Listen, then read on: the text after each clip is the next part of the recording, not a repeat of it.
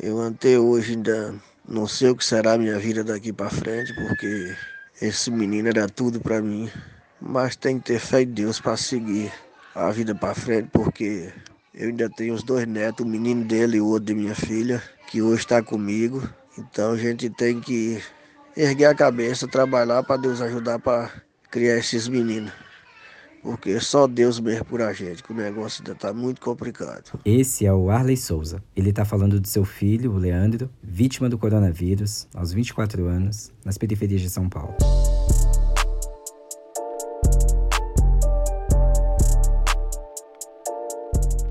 Oi, eu sou o Wagner de Alencar e estou em Quarentena, o um podcast criado pela Agência Mural de Jornalismo das Periferias, com informações, histórias e relatos sobre a Covid-19. Nosso maior sonho seria não precisar falar de luto, porque queríamos que essas mortes não tivessem acontecido, que não tivesse acontecendo, na verdade, que o pior já tivesse passado.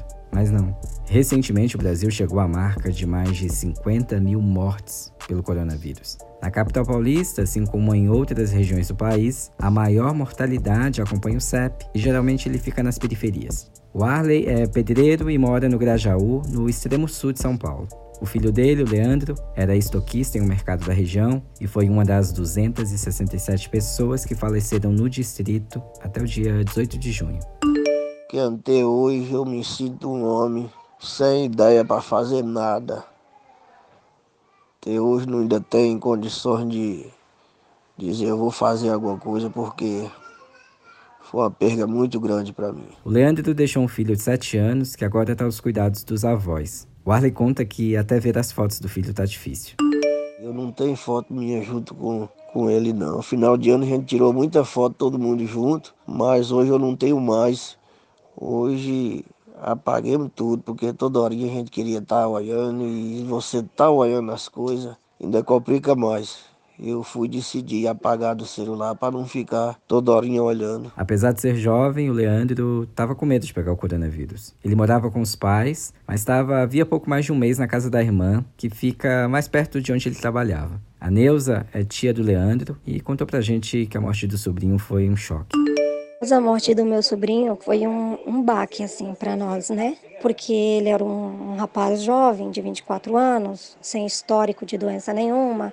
Para mim foi, foi um abismo, assim, que criou na família, porque é, a gente não espera, né? Você sempre vê os casos na TV e, e não está preparado para que isso aconteça na tua família. Então, depois da morte dele, eu passei não só ter mais cuidado, como ter medo. Eu, a palavra certa é medo. Eu continuo me cuidando das mesmas formas que, que, que eu vinha fazendo, mas eu passei a sentir medo, coisa que eu não sentia antes da morte do Léo. E é um sentimento muito ruim, você viver com medo. Ela relembra que tudo aconteceu muito rápido.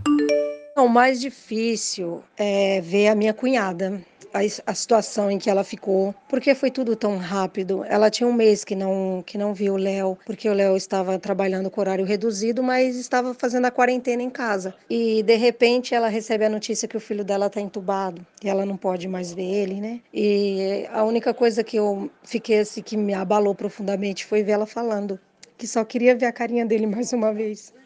Isso isso destrói qualquer coração de uma pessoa, assim, pelo menos pessoas, né, que pensam nas outras pessoas. A doutora em psicologia social institucional Ellen Barbosa dos Santos explica que em casos de perdas assim, o luto pode ser ainda mais difícil geralmente dura até um ano. A gente vê que em mortes violentas, o que, que acontece? Quando algum familiar tem alguma perda por morte violenta ou por alguma morte, por exemplo, desastres em que o corpo não é encontrado, em que o corpo não é visto, e esse tipo de situação, de circunstância, ele uh, impossibilita que a pessoa consiga fazer o luto, ou seja, consiga se despedir e elaborar a perda da pessoa amada. Na cidade de Tiradentes, na zona leste de São Paulo, a operadora de máquinas Juliana Santos também perdeu a mãe para a Covid-19.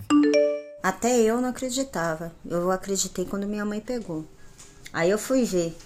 É, sei lá, meu. É que às vezes a mídia tem tantos golpes, tem tanta coisa que você acha que é, entendeu?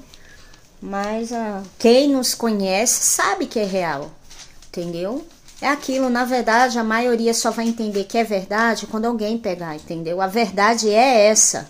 Enquanto povo, um amigo um parente alguém próximo não pega, eles não vão entender. É muita gente que não se cuida. Nossa, é muita gente mesmo. Até o dia 18 de junho, o distrito Cidade Tiradentes contabilizava 193 mortes pela doença. Com a flexibilização do isolamento social em São Paulo, a Juliana já precisou voltar ao trabalho, mas agora redobra os cuidados, já que ela mora com a filha, a irmã e a sobrinha.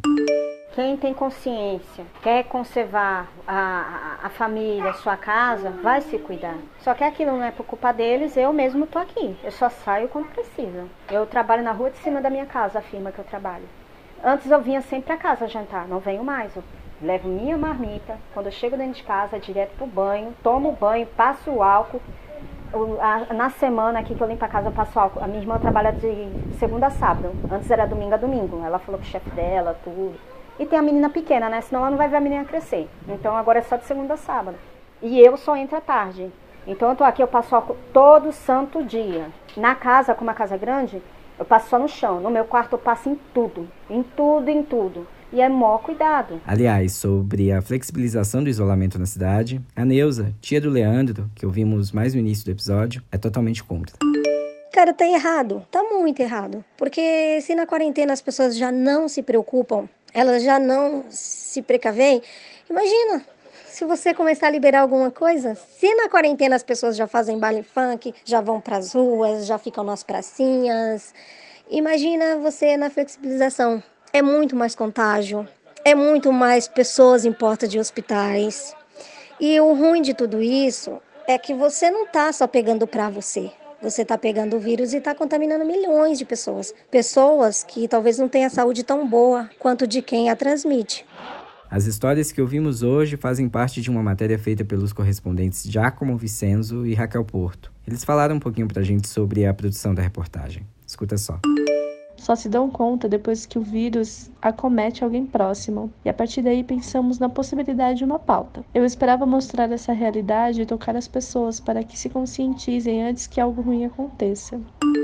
E a gente, no papel de comunicador da pessoa que está ouvindo isso e transmitindo a outras pessoas, você sente que você gostaria de ajudar, mas, mas não, não há o que dizer, não há o que falar, então acho que por mais que a gente tente, assim, faltam palavras, assim, para poder tentar ajudar, né? Eu acho que essa, esse, sem dúvidas, é o momento mais difícil e, e você pedir para que a pessoa re relembre os momentos ou, ou, ou mostre algumas fotos, né, até para ajudar na reportagem, é um momento muito difícil. Para ler a matéria completa, acesse agenciamural.org.br.